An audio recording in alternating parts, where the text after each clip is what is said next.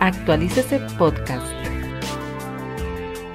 Lo primero con lo que quiero comenzar es precisamente hablando de qué es el contrato de trabajo y cuándo se presenta el contrato de trabajo, ¿cierto?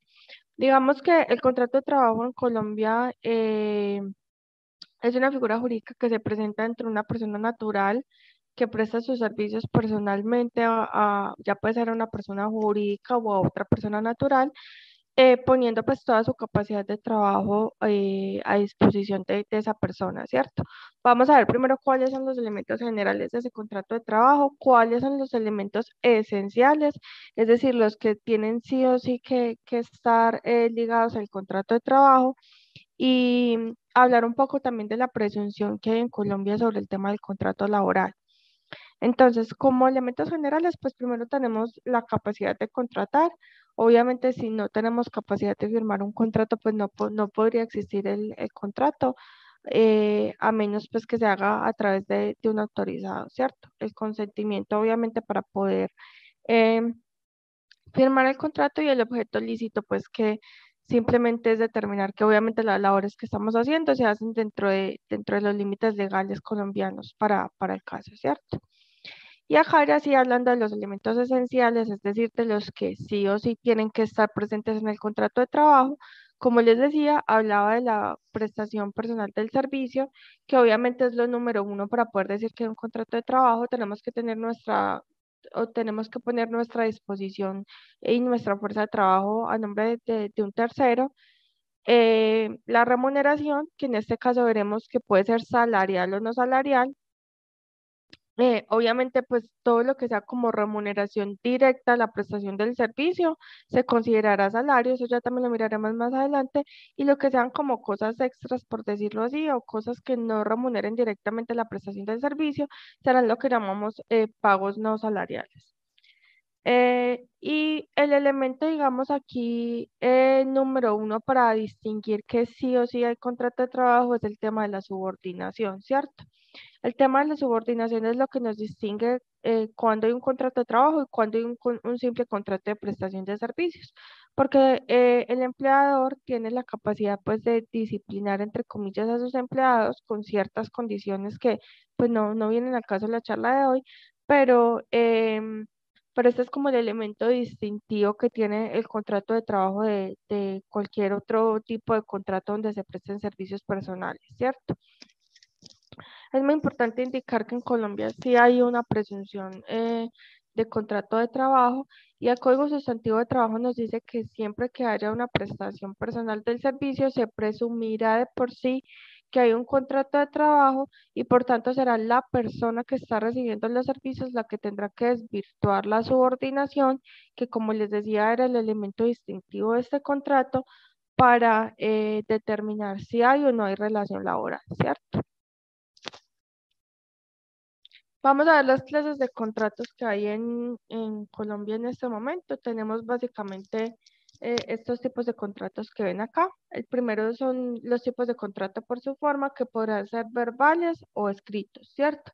Hay algunos contratos de trabajo que sí o sí tienen que estar por escrito, como es el contrato de término fijo, pero eh, en general, en teoría, podrían ser contratos verbales siempre que se llegue pues como a acuerdos sobre los elementos esenciales del contrato, es decir, qué, qué trabajo es el que se va a prestar personalmente, cuál va a ser la remuneración que se va a prestar, cuáles son las funciones del trabajador.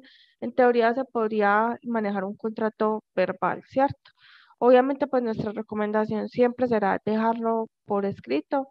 Eh, para que esos, eh, pues, digamos por temas probatorios, para que esos acuerdos que se hacen entre trabajador y empleador siempre queden pues como muy delimitados. Entonces, como les decía, el otro tipo de contrato por su forma es el contrato escrito, que simplemente es aquel que está plasmado en el papel y pues obviamente firmado por ambas partes, ¿cierto? Eh, hay otro tipo de categorización de los contratos de trabajo que serán los contratos que, se delimitan o que se clasifican por su duración, ¿cierto? El primer tipo de contrato que vemos aquí es el contrato a término fijo, que eh, tiene, digamos, a su vez dos subcategorizaciones, que son el contrato a término fijo inferior a un año y el contrato a término fijo eh, mayor a un año. En el contrato término fijo inferior a un año, simplemente es todo término que, sea eh, pactado con el trabajador. Un contrato de trabajo pactado por término, mejor para decirlo así, y todo contrato que sea menor a, a un año, ¿cierto?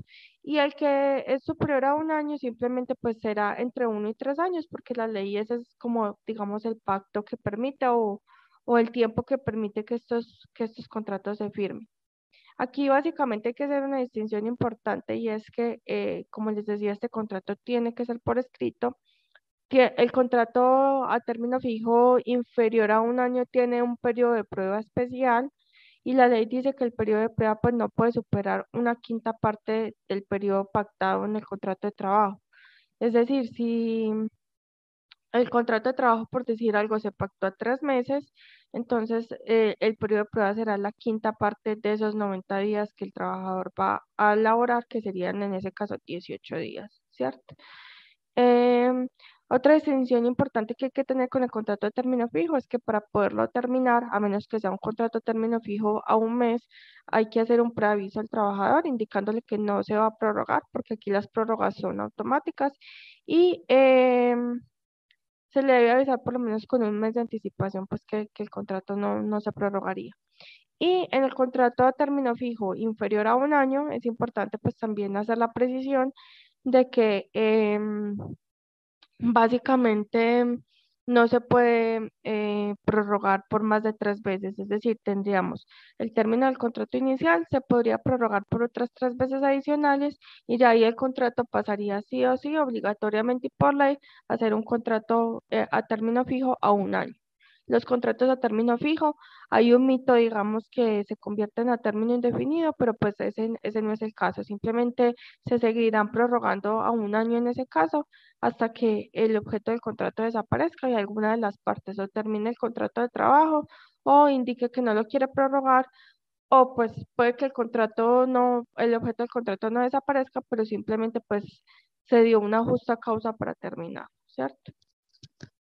El contrato a término indefinido, como su nombre bien lo dice, pues es un contrato que no tiene un término establecido, subsistirá mientras que el objeto del contrato subsista, es decir, mientras que eh, sea necesaria la actividad por parte del trabajador.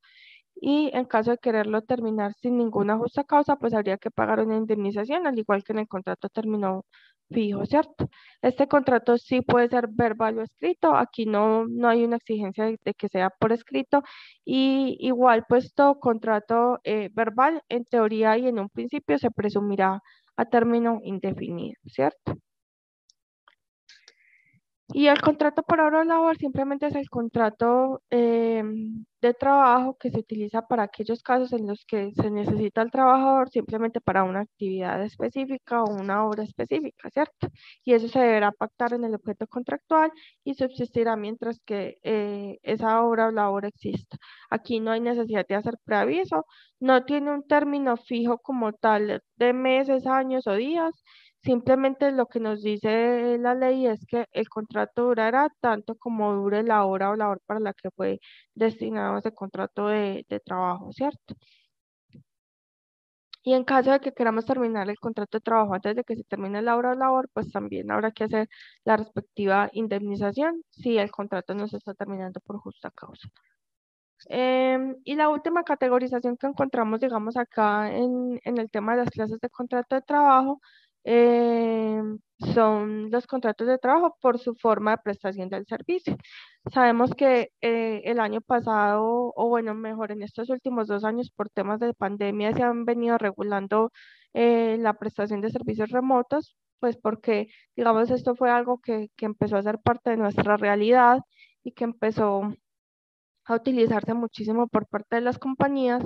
Antes de la pandemia solamente teníamos regulado eh, el teletrabajo, pero ahora ya también tenemos regulado lo que es conocido como el trabajo remoto y el trabajo en casa. Creo que el trabajo presencial, pues no, no, digamos, no, no exige mucha, mucha explicación. Simplemente es ir a, a las instalaciones del empleador o a donde el empleador lo determine para prestar los servicios dependiendo del tipo de, cargo que tengamos.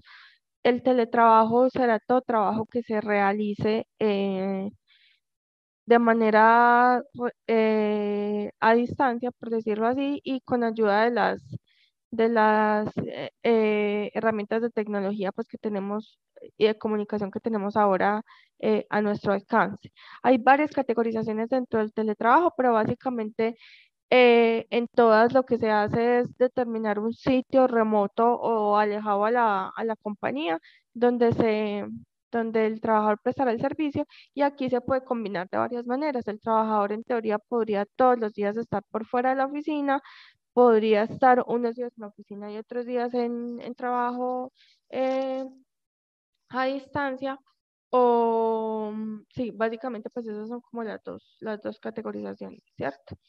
Em, ¿Cuál es la diferencia con el trabajo remoto y el trabajo en casa? El trabajo remoto es 100% remoto, como lo dice su nombre, incluso desde el principio de la contratación, todo se hace a distancia, la firma del contrato es con firma electrónica, digamos que el trabajador nunca está obligado a, presentarse a la empresa a menos que haya una situación de caso fortuito o fuerza mayor o se le llame, digamos, para presentar informes, informes finales o temas de de disciplinario, ¿cierto? Que ya eso sí sería presencial.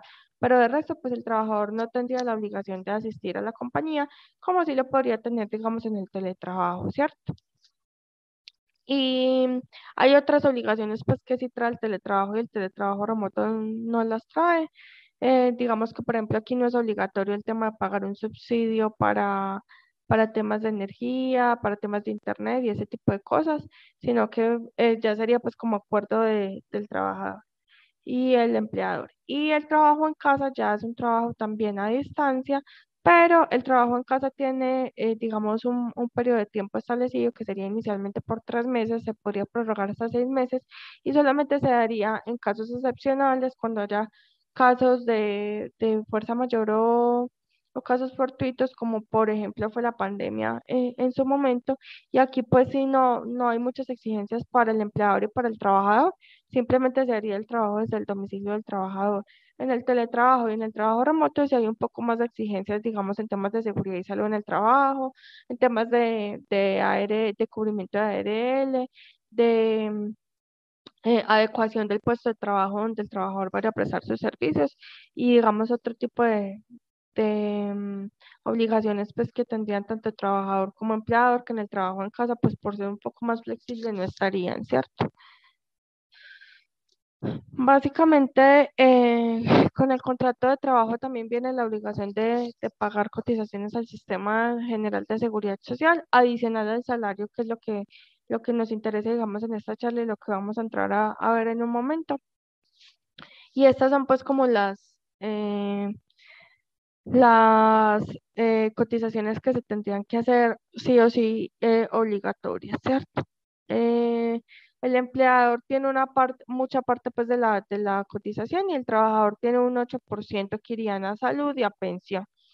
estas que están en rojo, que ustedes ven en rojo aquí dentro de la tabla, básicamente eh, están en rojo porque no en todos los casos se pagan. Hay un beneficio en este momento para aquellas personas que declaren renta y que tengan más de dos trabajadores, en el cual eh, no se pagaría el 8.5 de salud para los trabajadores que devengan menos de 10 salarios mínimos legales mensuales vigentes por parte del empleado y tampoco se eh, pagaría la cotización al Instituto Colombiano de Bienestar Familiar y al SENA.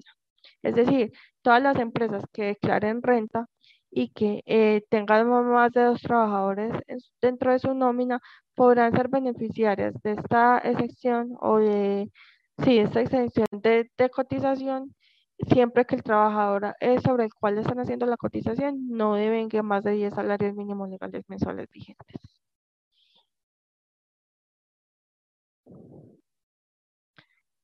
Algunas generalidades sobre el contrato de trabajo. Digamos que como en todo contrato hay, hay obligaciones y prohibiciones y también algunos derechos pues que, que dentro de los cuales está eh, el salario que tengamos a conversar, las prestaciones sociales y el pago a seguridad social. Eh, dentro de las obligaciones de los empleadores, como les decía, básicamente afiliar y pagar las cotizaciones al sistema general de seguridad social de sus empleados, pagar el salario, pagar las prestaciones sociales, suministrar todo lo que es necesario como herramientas de trabajo, computadores, software, eh, entre otros elementos de protección personal. Bueno, todo lo que sea necesario para que la persona preste sus servicios de la, de la mejor manera posible, ¿cierto? Y hay otras pues que, que no están acá porque son más generales para todos los trabajadores, como por ejemplo el cumplimiento de, la jornada máxima legal eh, establecida en Colombia, que en el momento son 48 horas, el tema del Día de la Familia, que digamos que próximamente desaparecerá por el tema de la reducción de, de la jornada legal máxima, pero que al día de hoy sigue siendo una obligación, el tema de la contratación de aprendices en algunos casos. Bueno, digamos que esas son obligaciones pues, generales que tienen los, los empleadores para con sus trabajadores. Y básicamente las prohibiciones que se tienen son el de retener el dinero sin autorización del empleado, afectar las condiciones dignas de, la prestación del servicio y no permitir la asociación, ¿cierto? En Colombia hay derecho de asociación y si los trabajadores eh, tienen las condiciones para crear pues sindicatos dentro de la compañía, lo, lo podrán hacer dentro de la compañía o en el gremio. Y las obligaciones de los trabajadores básicamente es realizar personalmente la labor. Aquí no se podría mandar a un tercero a hacer la labor para la que nos están contratando. Tenemos que ser nosotros quienes la prestemos. Eh, no comunicar información al empleador que pueda eventualmente llegar a, un daño o a, una, o a un perjuicio del, empleador. Eh, deben conservar los útiles de, de trabajo que se les entreguen en buen estado y cumplir con las instrucciones y órdenes del empleador. Como les decía al principio, uno de los elementos esenciales y distintivos del contrato de trabajo es precisamente la subordinación y, el empleador pues tendrá la, facultad de, dar instrucciones y órdenes y en caso de que no se cumplan esas instrucciones y órdenes pues de, disciplinar al trabajador eh, dentro de los límites legales pues que, que existen, ¿cierto? Y siguiendo el debido proceso. ¿Y cuáles son las previsiones de los trabajadores? Sustraer cosas del trabajo sin permiso, presentarse embriagado o drogado, faltar al respeto, utilizar el tiempo en actividades diferentes para las que se le contrató y faltar o retirarse sin justa causa del, del puesto de trabajo. Digamos que estas son las prohibiciones generales. Obviamente dentro de cada uno de los reglamentos internos de trabajo de las compañías se pueden pactar y se pueden establecer muchas eh, prohibiciones más pero esas son pues como las generales que nos trae eh, el Código Sustantivo del Trabajo, ¿cierto? Ahora sí, para entrar en materia sobre el salario, pues lo primero sería definir qué es salario, ¿cierto? Y eh, nos han definido el salario como el pago que recibe de manera periódica un trabajador como remuneración a cambio de los servicios para los que fue contratado. El salario puede tener varios tipos y denominaciones, que ya vamos a ver uno a uno los que, los que hay en este momento establecidos en Colombia. Y eh, se aplicarán dependiendo del tipo de vinculación que tenga el trabajador y también de lo que necesite la empresa, ¿cierto?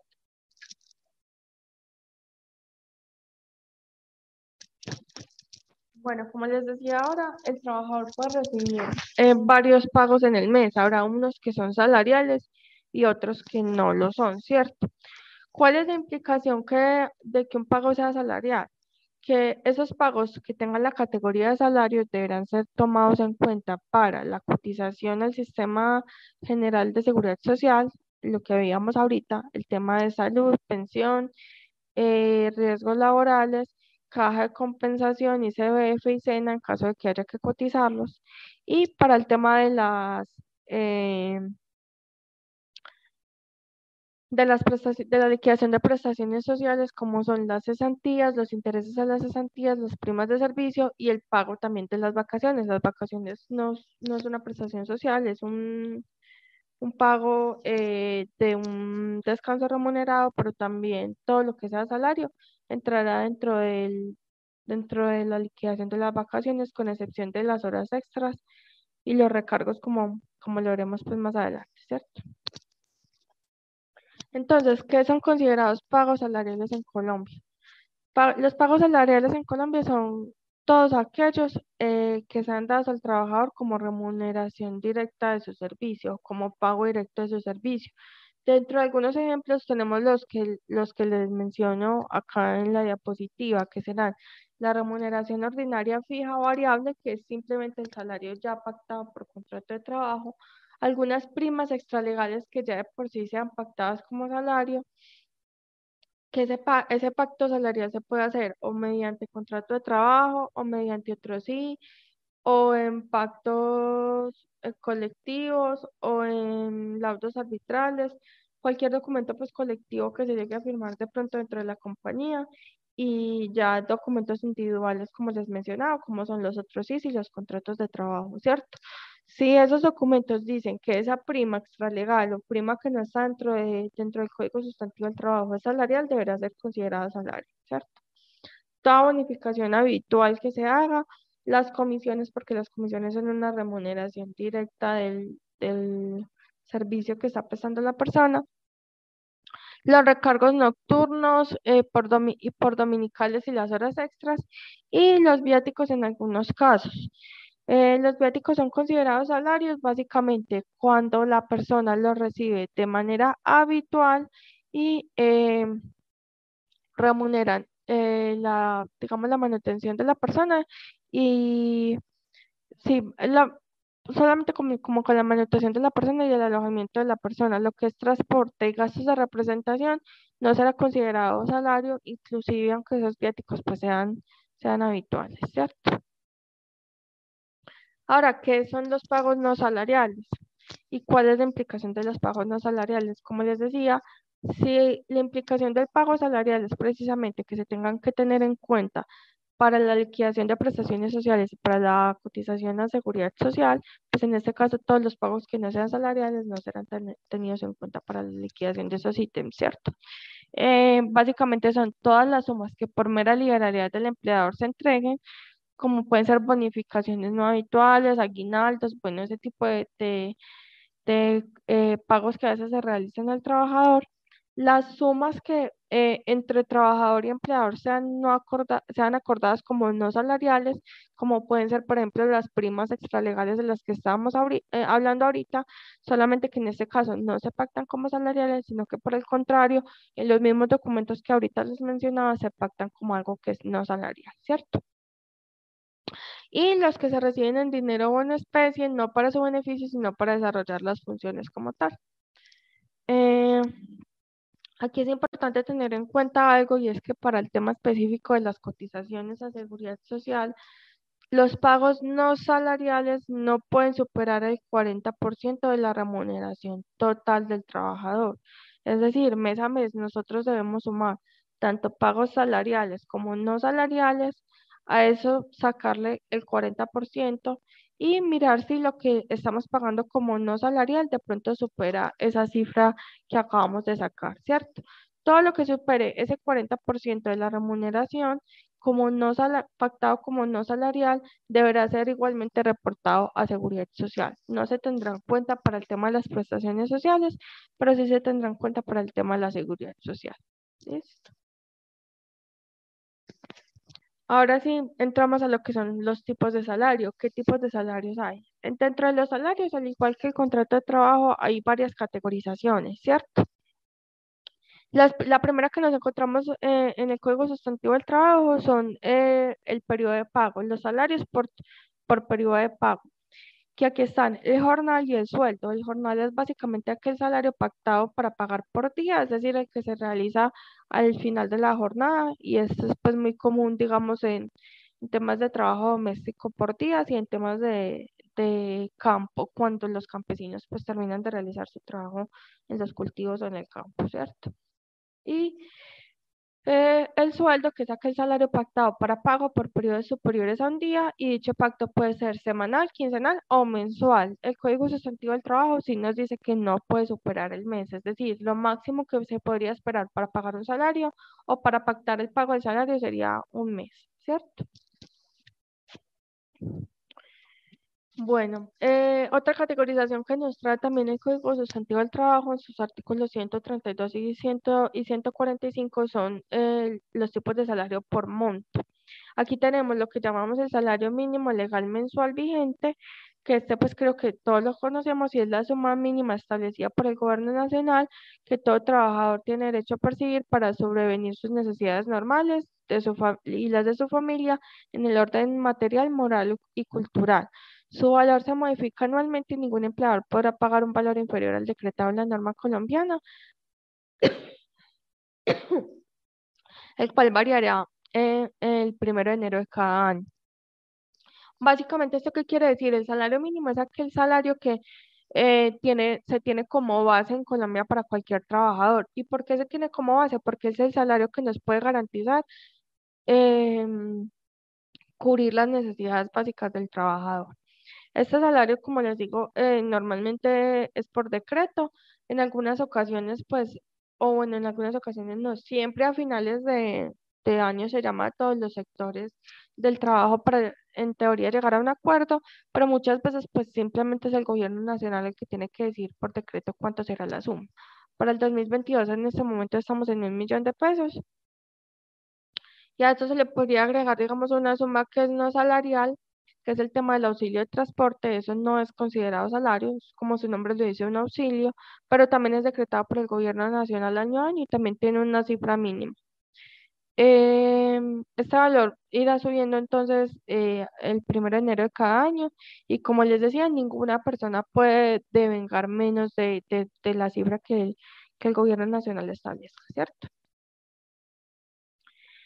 Y aquí viene eh, otro tipo de salario también por monto, que es el tema del salario integral. El salario integral que cubre, el salario integral básicamente nos cubre dos cosas. Nos cubre lo que es el salario como tal, es decir, la remuneración por el servicio y lo que son las prestaciones sociales. Y prestaciones sociales y recargo. Todo dependerá del tipo de acuerdo que se haga con el trabajador, por eso serán pues como las dos cosas que se pueden cubrir. O bueno, las tres cosas. Eh, salario normal o el salario ordinario, eh, salario, perdón, prestaciones sociales, em, todo lo que sean primas extralegales, legales, bonificaciones y todo lo demás, y los recargos, ¿cierto? Lo único que no podría incluir en teoría el salario integral sería las vacaciones. Las vacaciones sí no, no entrarían dentro de, del salario integral. Y como les decía, ¿de qué depende que cubre el salario integral? Del acuerdo que se haya hecho entre trabajador y empleado. Ahora, esto sí tiene, digamos, unos asteriscos y es que no con todo el mundo se puede pactar salario integral. Solamente se podrá pactar salario integral con aquellas personas que devengan como salario ordinario mínimo 10 salarios mínimos legales mensuales vigentes, ¿cierto? Y adicional a eso se le debe agregar la carga prestacional que corresponde al 30% adicional, es decir, tres salarios mínimos legales mensuales vigentes. Es decir, que para el día de hoy mínimo la persona o el trabajador para poder eh, pactar un salario integral con su empleador debe devengar la suma de 13 salarios mínimos legales mensuales vigentes. ¿Qué implica el hecho de que dentro de esta suma ya estén incluidas las prestaciones sociales, las bonificaciones y mm, eh, los recargos? Que eh, para el momento en que se tengan que pagar esas prestaciones sociales, es decir, las cesantías normalmente se pagan en, en febrero del año siguiente al que fueron causadas, las primas de servicio se pagan en junio y en diciembre y los intereses de las cesantías normalmente se pagan en enero. En este caso se les, se le están pagando mes a mes y de manera anticipada y por lo tanto pues no, no, no la recibiría como la reciben el resto de los trabajadores, ¿cierto? Y lo único que quedaría pendiente por pagarle o por disfrutar, por decirlo así, por parte del trabajador serían las vacaciones, que como les decía no pueden entrar dentro del, dentro del pacto de salario integral. Bueno, aquí hay otra categorización de tipos de salarios y son los salarios por su forma de pago. El primero que nos trae, digamos, el Código Sustantivo del Trabajo es el salario en especie, que es toda aquella parte de la remuneración que recibe el trabajador de manera permanente, pagada en bienes diferentes a la moneda corriente, como es el caso de la alimentación o la vivienda. Este tipo de salario en particular tiene varios requisitos para ser pactado con el trabajador, como son que no se podrá pactar salario en especie que corresponda más, al más del 50% del, de la remuneración total del trabajador. Y cuando se trate de una persona que venga el salario mínimo legal mensual vigente, el salario en especie no podrá sobrepasar el equivalente al 30% del valor de este. Y debe ser pactado por escrito. El salario integral también debe ser pactado por escrito para que lo tengan en cuenta. ¿Listo? Entonces, en cuanto al salario en especie que tenemos, básicamente es todo salario que no se paga en dinero, ¿cierto? Que se paga con otro tipo de cosas. Aquí nos dan algunos ejemplos como son la alimentación y la vivienda. Y nos dicen que no puede superar el 50% de la remuneración total del trabajador y si la persona tenga el, salario mínimo ni siquiera podría llegar a ese 50%, sino que tendría que ser el 30% solamente, ¿cierto? El salario por obra simplemente es el salario que se paga por una labor definida en la cual no hay un periodo establecido, sino un objetivo claro para realizar por parte del trabajador. Es decir, digamos, aquellos trabajadores que entran a nuestra casa a hacer construcciones o hacer arreglos, eh, eh, ese sería un ejemplo de salario por obra, ¿cierto? El salario de estajo eh, hace referencia pues al pago por unidades o tiempos laborados, como vemos, por ejemplo, muchas veces si algunas personas se les paga por empacar X unidades de producto al día, y eso sería pues como un ejemplo de salario de estajo, ¿cierto? tampoco tiene un tiempo establecido, solamente se usa pues como para, para pagarle al trabajador esa labor específica de, de trabajo, como son empaques de unidades o tiempos laborados específicos, ¿cierto? El salario fijo, que simplemente el salario que nosotros tenemos normalmente eh, como trabajadores, que es una suma fija pactada entre trabajador y empleador. Y el salario variable, que es aquel que tiene un, un, valor diferente en cada periodo de pago por varios factores, como pueden ser recargos, comisiones, bonos, entre otros. Es decir, cualquier tipo de salario, cualquier tipo de remuneración que remunere, valga la redundancia, el trabajo directo de la persona y que tenga que ver, digamos, con metas fijadas, con porcentajes de venta, con otro tipo de cosas, eh, y que pueda variar mes a mes, inclusive pueden ser las horas extras y los recargos, que las horas extras y los recargos también varían mes a mes, será considerado salario variable. Actualícese podcast.